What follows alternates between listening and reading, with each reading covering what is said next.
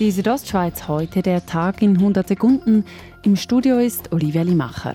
Der Bündner CVP-Nationalrat Martin Gandinas will das zweite Vizepräsidium des Nationalrats nächstes Jahr übernehmen, wie er bestätigt. Würde Gandinas im Jahr 2021 zweiter Vizepräsident, würde er turnusgemäß im Jahr 2023 als höchster Schweizer amten. Wie würde die Aufgabe reizen, den Nationalrat zu führen?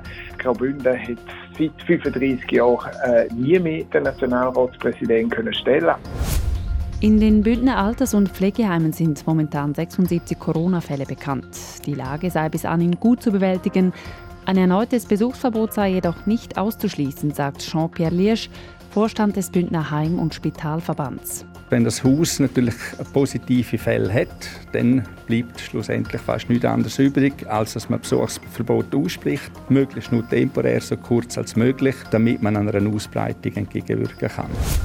Der 37-jährige Rechtsanwalt Elia Lardi wird neuer Geschäftsführer der Handelskammer und des Arbeitgeberverbands Grabünden. Er wurde zum Nachfolger von Marco Ettisberger gewählt, der nach 35 Jahren zurücktritt. Lardi übernimmt seine neue Funktion auf den 1. Januar nächsten Jahres. Rund 800.000 Pakete bearbeitet die Post im Moment jeden Tag. Das ist ein Viertel mehr als letztes Jahr. Mit der Rabattschlacht am Black Friday dürfte das Volumen noch einmal deutlich steigen auf bis zu eine Million Pakete jeden Tag. Das ist so viel wie noch nie in der Geschichte der Post, sagte Mediensprecherin Lea Wertheimer heute gegenüber Radio SRF.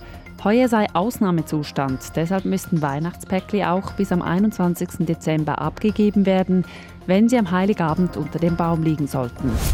Die Südostschweiz heute, der Tag in 100 Sekunden, auch als Podcast erhältlich.